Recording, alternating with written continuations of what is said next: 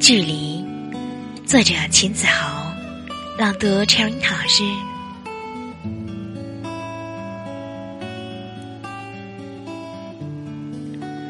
即使地球和月亮有着不可衡量的距离，而地球能够亲睹月亮的光辉，他们有无数定期的约会。